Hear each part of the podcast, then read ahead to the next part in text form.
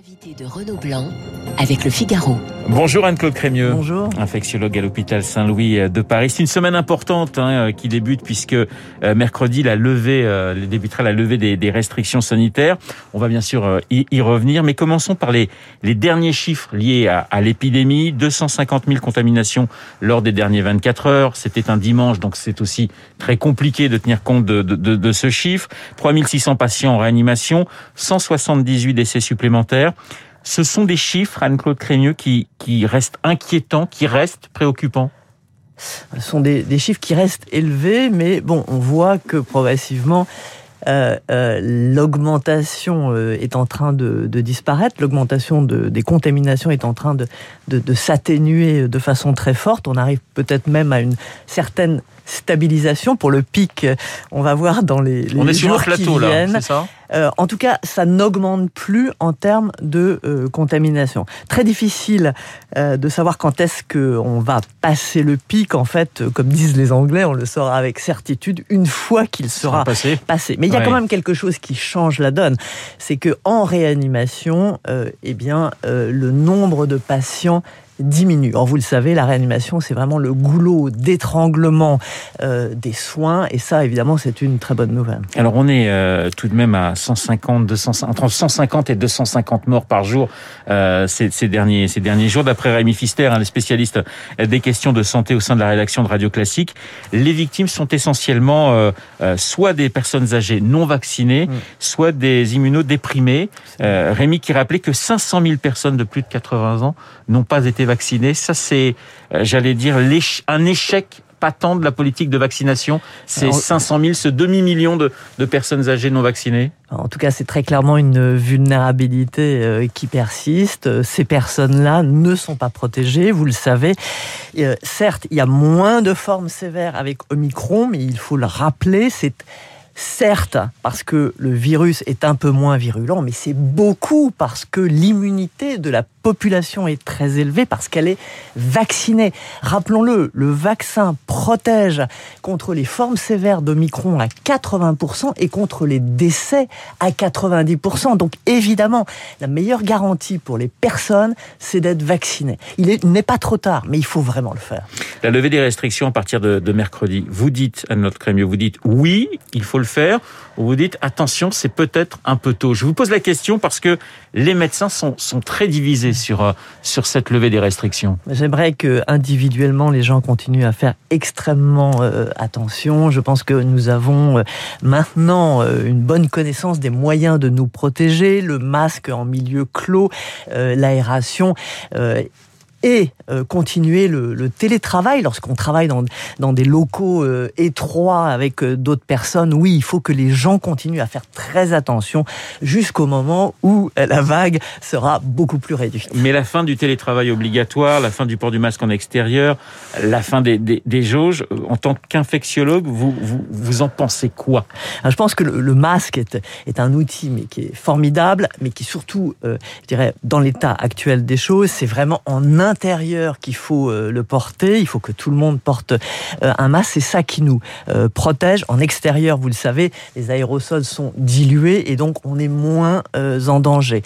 Le télétravail, je pense que vraiment les gens doivent raisonner individuellement et considérer que lorsqu'ils travaillent dans un endroit clos qui n'est pas aéré avec d'autres personnes, il vaut mieux que qu'on continue à avoir un télétravail partiel. Certains médecins parlent de décalage entre ce qu'ils vivent au quotidien et ce que décrivent les, les politiques. Des médecins d'ailleurs disent que la politique a pris le pas sur sur le sanitaire. On est à 70 jours d'une élection présidentielle, Anne-Claude Crémieux. La politique est toujours reine face à une crise. C'est toujours aux politiques d'avoir le dernier mot parce qu'il est le seul à pouvoir prendre des décisions en considérant à la fois l'aspect sanitaire, mais aussi l'aspect économique et social. Mais ce qui est vrai, c'est que avec une crise qui continue à durer, durer, et qui est quand même moins sévère, évidemment que les intérêts sociaux, économiques prennent de plus plus en plus d'importance et qu'on voit bien que la balance est de prendre un peu plus de risques sanitaires pour moins prendre de coûts économiques ou sociaux. Il y a évidemment l'exemple du, Danemark avec des cas records, mais quand même une levée des, restrictions.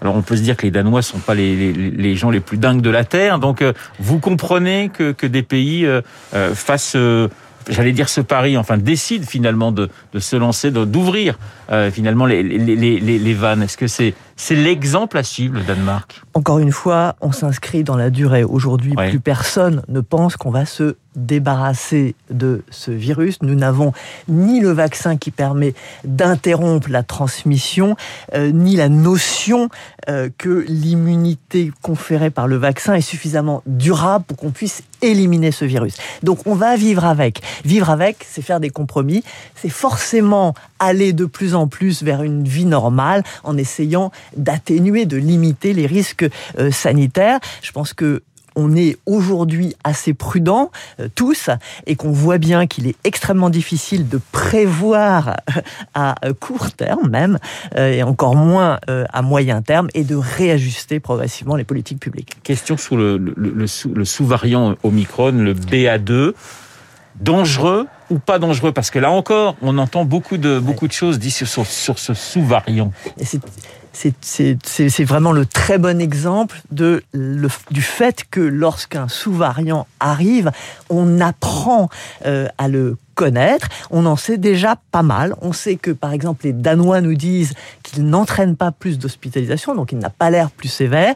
Les Anglais euh, nous disent que leur premier test montre qu'il n'est pas plus résistant euh, au vaccin. La seule chose, c'est qu'il a l'air de pouvoir avoir une croissance plus rapide euh, que, je dirais, l'Omicron classique. Et par conséquent, on doit s'en méfier un peu. Il peut peut-être faire que la décroissance croissance sera un peu moins rapide que prévu. Anne-Claude Crémieux, il y a le 2 février, puis il y a aussi le 19 hein, qui sera la seconde euh, phase de ces levées. Alors déjà, certains médecins estiment par exemple que l'ouverture des discothèques, c'est une erreur.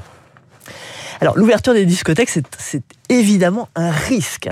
Euh, pourquoi? Parce que c'est l'exemple même d'endroits qui est extrêmement clos avec de nombreuses personnes qui ne portent pas de masque. Encore une fois, la difficulté pour un politique aujourd'hui, c'est euh, d'aller vers une vie de plus en plus normale en limitant les risques euh, sanitaires. Et pour ça, il a les yeux braqués sur quoi? Sur la réanimation. Évidemment que c'est là où tout se passe. Alors, il y a le côté sanitaire, il y a le côté politique, puis j'allais dire qu'il y a presque le côté psychologique chez, chez, chez les Français qui, qui sont un petit peu au, bout du rouleau après ces, ces deux ans. C'est aussi un, un aspect qu'on doit prendre en compte, Anne-Claude Crémieux C'est extrêmement clair. Euh, l'aspect psychologique est important. Vous savez que dans euh, tout le long de, de cette crise, on a scruté euh, les, les, les, syndromes anxio-dépressifs et on a vu que, évidemment, ils avaient augmenté, en particulier dans une classe qui, qui nous est très chère, c'est les jeunes. les jeunes, ça fait deux ans qu'ils sont soumis à, à des restrictions et évidemment qu'il y a un impact chez eux, chez les enfants, chez les jeunes et bien sûr que ça on en tient compte. Comme on va tenir compte du fait euh, qu'il n'y a il y a certes euh, le coronavirus, mais il y a aussi les autres pathologies. Il ne faut pas retarder la prise en charge des autres pathologies. Tous ces facteurs sont compliqués à prendre en charge, mais il faut les prendre en charge parce qu'encore une fois, nous sommes partis dans la durée. On va vivre avec ce virus. Mais vous dites ne pas retarder, mais j'allais dire que c'est déjà fait puisqu'on voit, euh, par exemple, très peu de grèves dans, certains euh, hôpitaux. On voit certaines opérations reportées, des diagnostics qui ne se font pas. Ça veut dire que le bilan sera, très lourd pour les autres le. Je pense au, au cancer, je pense aux, maladies euh, cardiovasculaires. Ça, veut dire euh, que euh, le bilan comprendra des pathologies qui ne sont pas les coronavirus. Vous avez parlé des pathologies psychologiques ou psychiatriques, bien sûr, et des pathologies hors coronavirus. C'est pour tout cela, je dirais, qu'il faut à la fois bien sûr, avoir des hôpitaux qui ne soient pas pleins pour le coronavirus, avoir des réanimations qui se libèrent et en même temps, évidemment, revenir euh, vers une vie qui nous permet euh, de reprendre nos habitudes, y compris pour les patients qui doivent revenir en consultation, refaire leur bilan.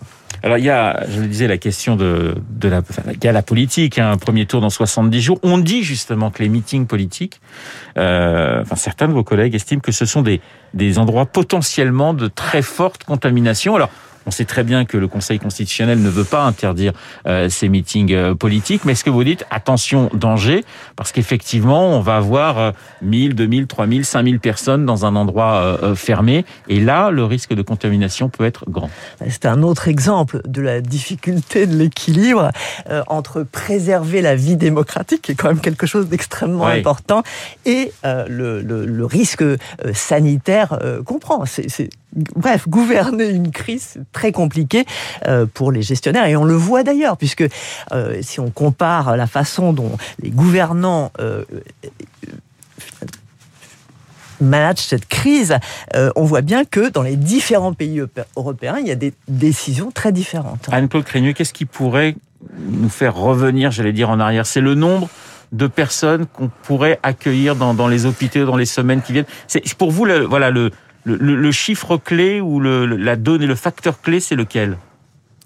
Ah, clairement, pour les dirigeants, c'est euh, c'est le remplissage des hôpitaux. Et encore une fois, la seule chose qu'on ne peut pas vraiment augmenter, c'est le nombre de, places en réanimation. Si les réanimations débordent, évidemment euh, que c'est le signal euh, qu'il va falloir ralentir l'épidémie. Qu'est-ce que ça veut dire ralentir l'épidémie? On le sait tous, c'est prendre des mesures plus restrictives.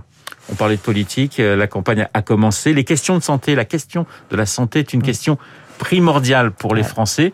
Vous, vous, vous espérez que les candidats vont, euh, j'allais dire, prendre cette question à bras le corps. Je parle pas que du Covid, hein, bien sûr. Mm. Oui, bien sûr, j'espère. J'espère que, que, que la question de santé va émerger de plus en plus euh, euh, dans, dans cette campagne électorale. Je crois qu'on a beaucoup appris, y compris sur le, le système de soins, le système hospitalier, le fait qu'il avait été un peu laissé à l'abandon pendant plusieurs années. J'espère qu'il va y avoir un sursaut et comprendre à quel point c'est important d'avoir un système sanitaire public de qualité. Merci Anne-Claude Crémieux d'avoir été euh, ce matin mon invité infectiologue à l'hôpital euh, Saint-Louis euh, de Paris. 8h28 sur Radio Classique. Dans un instant, nous allons retrouver Charles Bonner pour l'essentiel de l'actualité.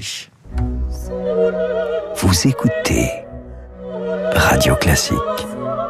Avec la gestion Carmignac, donnez un temps d'avance à votre épargne.